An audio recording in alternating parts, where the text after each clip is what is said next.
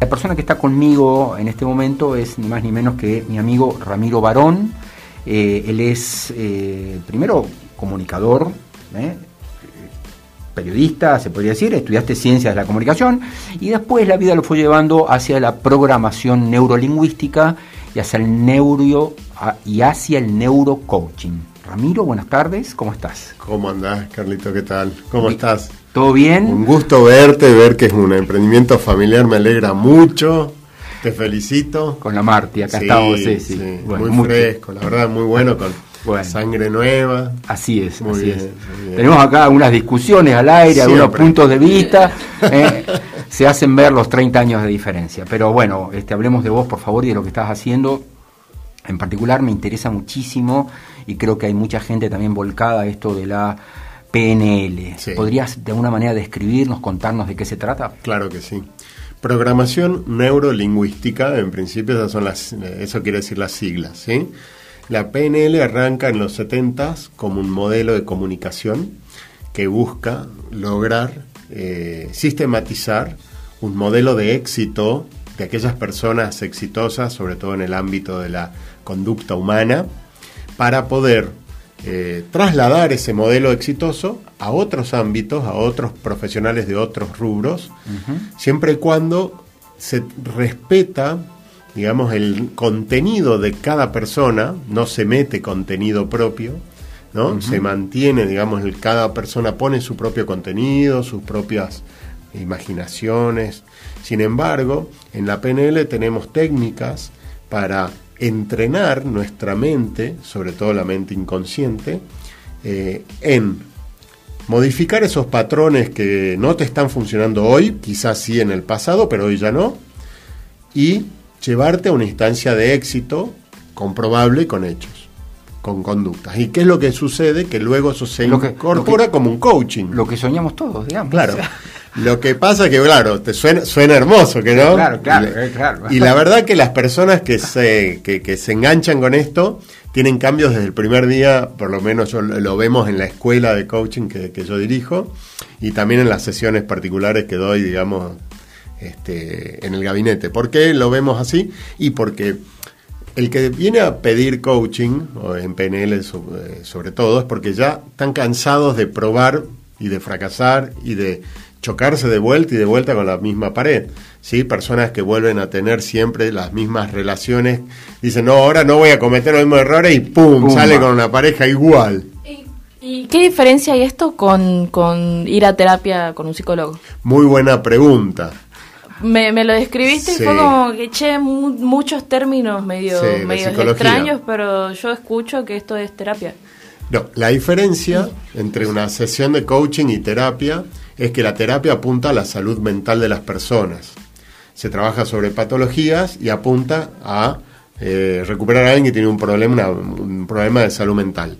Nosotros no nos metemos con la salud de las personas, Sí, lo que hacemos es trabajar con personas que quieren lograr algo en la vida y no saben por qué no lo logran, ¿no? Entonces, si de repente un coach responsable que está dentro de la línea que yo dirijo se da cuenta que hay un problema de salud mental en vez de que sea simplemente una cuestión de coaching, se deriva al psicólogo. Por lo general nosotros derivamos a psicólogos, o psicólogas cognitivas, conductuales, que hacen algunas terapias cortas pero que están habilitados, digamos, ¿no? Por, por, el, por la medicina a trabajar en salud mental. Nosotros no trabajamos patologías, nosotros no tenemos pacientes. ¿Se podría el, decir, el coach que te dice que, que, te habla de pacientes está haciendo mala praxis, digamos, ¿no? Okay. Se podría decir entonces, Ramiro, que eh, lo que hace el PNL y la psicología podrían ser dos ciencias complementarias. ¿Estaríamos describiéndolo bien? Mira, eh, puede suceder que sí, el coaching es una disciplina. Disciplina, ¿sí? sí, sí. Eh, yo, nosotros sí, el, eh, sobre todo el neurocoaching, que es lo que yo me fui a entrenar en Lima, y estuve casi un mes en una casa de gran hermano, pero de coaching. Éramos 20 coaches de toda Latinoamérica, en Lima, en una casita, en un barrio privado que daba al mar y ahí estuvimos 20 días este, entrenando y aprendiendo un montón de cosas. En principio yo te puedo decir, mira, nosotros tenemos eh, recursos de la psicología, pero no, somos psicólogos y nosotros tomamos eh, el concepto del inconsciente, ¿sí? de, Freud, tomamos este, también técnicas de la Gestalt, que es una, escuela de psicología que tiene dinámicas, ¿sí? Entonces hay dinámicas adaptadas, ¿no? Trabajamos lo que es el inconsciente y también trabajamos la hipnosis, ¿sí? Nosotros tenemos como base la escuela ericksoniana de Milton Erickson, como base para, para, para la inducción, ¿no? y para la conversación que vas a tener en una sesión. Nosotros con PNL tenemos esa formación, ¿sí? Muy distinto al coaching ontológico, que se trata de otra cosa, porque el abordaje es desde el ser siendo en el mundo. Eso habla el coaching ontológico. ¿Quién estás Como espiritual, Más que espiritual es quién está siendo vos ahora en el mundo, cuáles son tus conductas, cuáles son tus palabras, aparte del coaching ontológico habla de la palabra. Claro, todo terrenal, y todo lo contrario. Claro, ahí va. Muy bien. Entonces, la palabra es el primer acto del ser humano en el mundo, dice el coaching ontológico. Entonces, en la medida que nosotros hablamos de lo que hacemos, luego cuando vamos a la acción ya estamos ya hemos ya hemos construido nuestro mundo cuando lo afirmamos, cuando hicimos una declaración. Entonces, es interesante, porque yo también me formé en ontológico para poder manejar los dos recursos, porque las personas a veces simplemente necesitan una conversación y entender cuál es la distinción responsabilidad, ponele. Entonces, por ahí conversando y diciendo, a ver, qué, te hace cargo vos en todo esto que me estás contando? Entonces ahí entramos a conversar sobre lo que es la responsabilidad. Y si llevas esa conversación de una manera profunda y haces que eh, la persona reflexione y tenga un quiebre durante la charla, un quiebre es quebrar la transparencia. Sigo hablando en términos de coaching ontológico para que se entienda.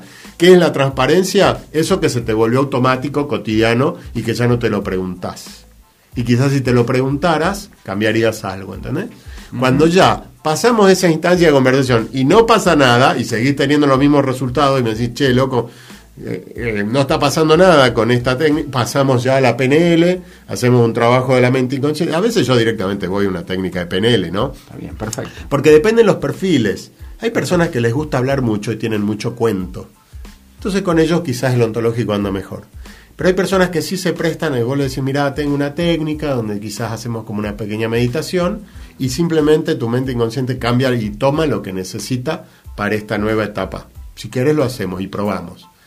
Entonces, esto de la prueba y el error está dentro de un marco de confianza, de confidencialidad dentro de las sesiones. este, en ese punto quizás sí se parece a una sesión de... Pero también es una consultoría, o sea, la confidencialidad también está presente ahí, igual que en, en un consultorio médico de cualquier problema de salud. Entonces, esto no es salud, esto apunta, quizás sí impacta inevitablemente la calidad de vida de la persona. Claro, claro, Pero es porque en realidad quiere lograr algo y no puede. Y no es que tiene un problema de salud mental. Quizás tiene un carácter podrido, quizás, ¿entendés? Quizás se quedó con un patrón mental de cuando era joven y quiere seguir siendo adolescente, wildlife con 50 años. La crisis de los 30. La crisis, ya, nosotros ya la pasamos hace rato. Bueno, pero o sea, hay mucha gente que... yo tengo muchos amigos que la están viviendo, digamos. A mí ya me hablan de la de los 57, pero... bueno. Eh, son las 14 y 48, estamos dialogando con Ramiro Barón, él es em, programador neurolingüístico, lo voy aprendiendo de a poquito. Y mm, mi pregunta, Ramiro, apunta a lo siguiente. Todas las personas somos susceptibles, digamos, podemos cambiar ese chip famoso, digamos, eh, porque entiendo que hay algunos que son más, eh, más dóciles que otros, gracias mm. Marty por el término, eh, y hay gente que se resiste más, pero entiendo que también una persona que recurre a un profesional como vos está queriendo cambiar, queriendo mejorar. Todos ¿eh? somos susceptibles. Sí, sí, sí. O, hay como grados, digamos. O decir, este, no, este no hay con qué darle. Yo, antes, antes que continúe, yo pienso que tal, y como decís, eh, cuando una persona va es porque está dispuesta a generar un cambio en sí mismo, digamos. O sea, eh, lo mismo pasa con terapia, no es que voy porque, porque quiero que me arreglen la cabeza, voy porque quiero estar bien. Voy porque, quiero triunfar en, en, cierto sentido, porque quiero sanar o porque quiero eh, hacer algo, digamos, ¿no? Eh, es por ahí, porque, o sea, si una persona no quiere, eh, por ejemplo, estudiar no va a estudiar, lo mismo aplica para esto. Digamos. Exacto, yo siempre, mira, ahora el 18 de mayo hacemos un taller abierto. Dale. No vengan. yo te juro, digo que no vengan porque terminan viniendo los que realmente quieren cambiar. No vengas a calentar un asiento y de curioso a ver de qué hablo. Te lo cuento en mis redes, los, nos escuchan aquí y eso está muy bien. Ahora, si a vos te parece que hay algo en tu vida que podrías hacer mejor, porque no solamente viene gente que tiene problemas, ¿eh? yo coacheo a empresarios exitosos que están llevando sus empresas a un nivel superior. ¿Qué pasa?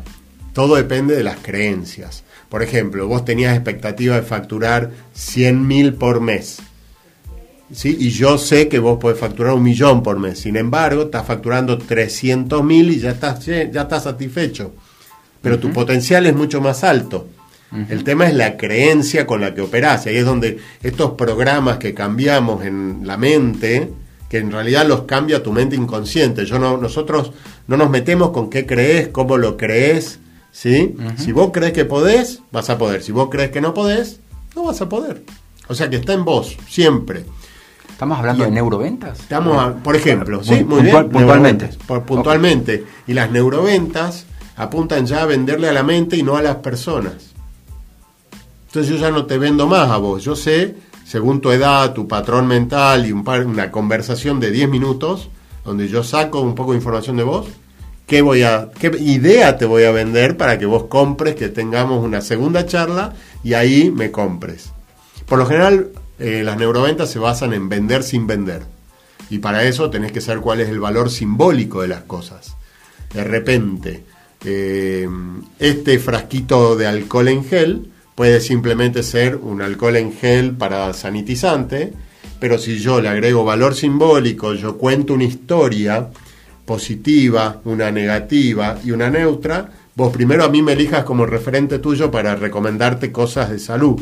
Y segundo, muy probablemente por no haberte insistido en que comprame, comprame, comprame, vas a comprarme. ¿Por qué? Porque yo te vendo desde otro lugar. Y eso hay muchos vendedores que hoy estoy entrenando en eso, en los rubros del seguro, en los rubros de...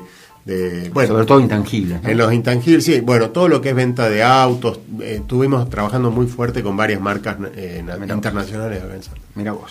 Bueno, sí, yo tengo entendido que esta, esto que me decía es una teoría, puede ser Michel Foucault, una cosa así, eh, que mm, eh, esto que me hablabas de... Ay, se me, se me escapó la, nos hablabas... La, idea. Eh, se me escapó la idea. Ahí va, ahí va. la atención no, es, es, es, algo muy característico, no te preocupes. Simplemente respira y déjala que vuelva. ¿Qué puedo contar yo de Michel Foucault? No, quiero decir yo lo siguiente. Porque puedo hablarte un rato de Foucault, pero bueno. Yo lo que quiero decir es que eh, nosotros empezamos con Radio Festa, empezamos con Festa hace 14 años, hace dos años dejamos de imprimir una revista, nos convertimos a un formato digital de redes y web, eh, volvió la idea de Martina y ya estamos con ella y, desde hace dos meses mm. empezamos a hacer Radio Festa, esto se los digo a todos los oyentes, y una de las primeras personas que se contactó espontáneamente y con toda la buena onda del mundo fue Ramiro, eh, nuestro invitado de hoy, que nos dijo, Carlos, me encanta el proyecto, creo que funciona, yo le haría tal cosa.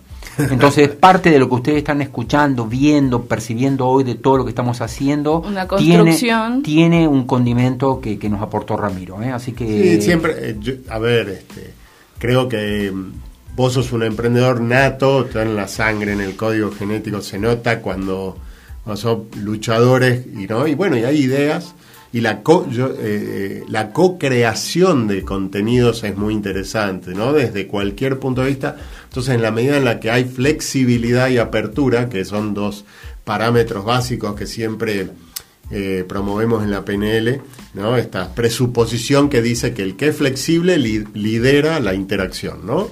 El que es flexible lidera. Bueno, desde ahí, esta flexibilidad que vos tenés al cambiar el soporte, ¿no? Y al hacer una, un cambio de género, ¿no? De soporte, eh, permite otras flexibilidades y eso provoca otra flexibilidad y eso te lleva al éxito del modelo.